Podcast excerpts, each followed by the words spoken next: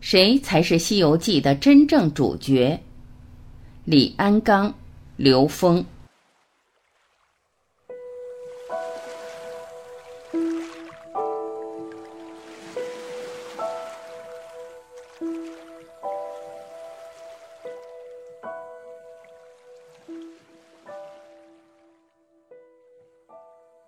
李安刚。孙悟空除了念头之外，剩下的是什么？金箍棒。这个金箍棒很关键，是元气的象征。那么金箍棒为什么一万三千五百斤？是因为人昼夜呼吸一万三千五百次，呼吸的时候就把真正的元气泄露掉了。为了不让元气泄露掉，所以他金箍棒的两头用金箍箍了起来。所以，只有真正的把金箍箍了起来，有了元气，孙悟空才会心理活动七十二变，一念头挑动一万八千里，然后元气流布一万三千五百斤，心意气三者一通，悟空就能成就神仙。成就神仙，然后上哪里？瑶池，然后被西王母召见上昆仑山，成就神仙。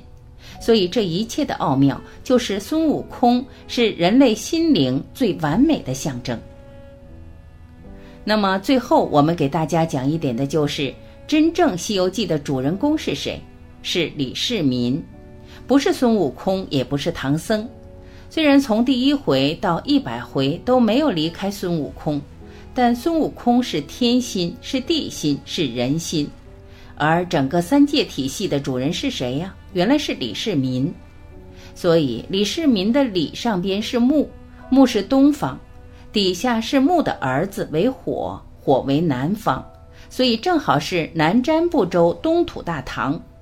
李世民是东土大唐的唐太宗，那么唐太宗就是你我的市民、世俗人民，世俗人民是凡夫俗子，是《西游记》的每一个作者。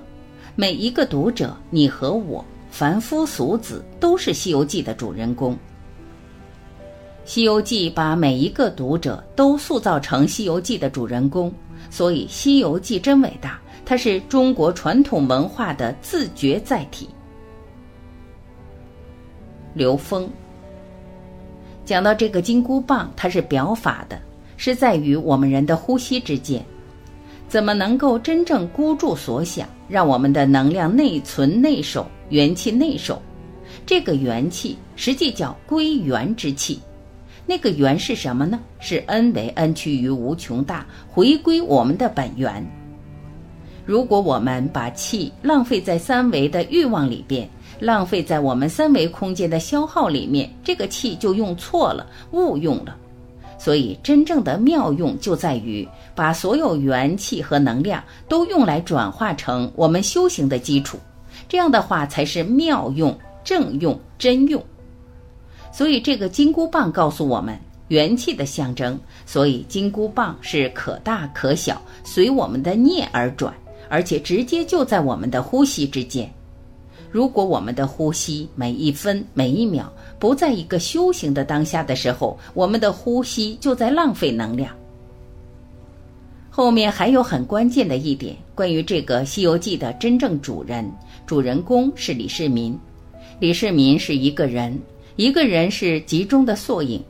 后来老师把这个话说的特别透，其实就是每一个人，我们每一个生命都是《西游记》的主人公。我们是否能够通过《西游记》真正了解自己，了解自己显化的空间，了解所有存在和我们人生修炼和提升的关联，和生命意义的关联？这个时候才叫悟。悟了以后，我们走上修身修心之路，这个就是性命双修，悟后起修。如果我们通过这个故事的背后，能够读懂这个故事反映的生命意义，是提升意识能量维度，回归我们的本源，真正取得我们内在的真经。而那个内在真经是无字真经，它不是用文字表达的。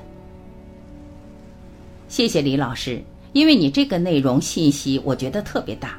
在线上平台，李老师的这个专业课程体系里边，他会在细节上展开说。它在每一个章节都有详细的解读。《西游记》作为宇宙生命的交响乐，作为我们整个人类文化的交响乐，让我们在这个时空里面真正把我们中华优秀传统文化走向世界，让所有人类的各种文明文化成为交响乐。这是人类真正的未来，也是我们说的人类命运共同体的内在底蕴。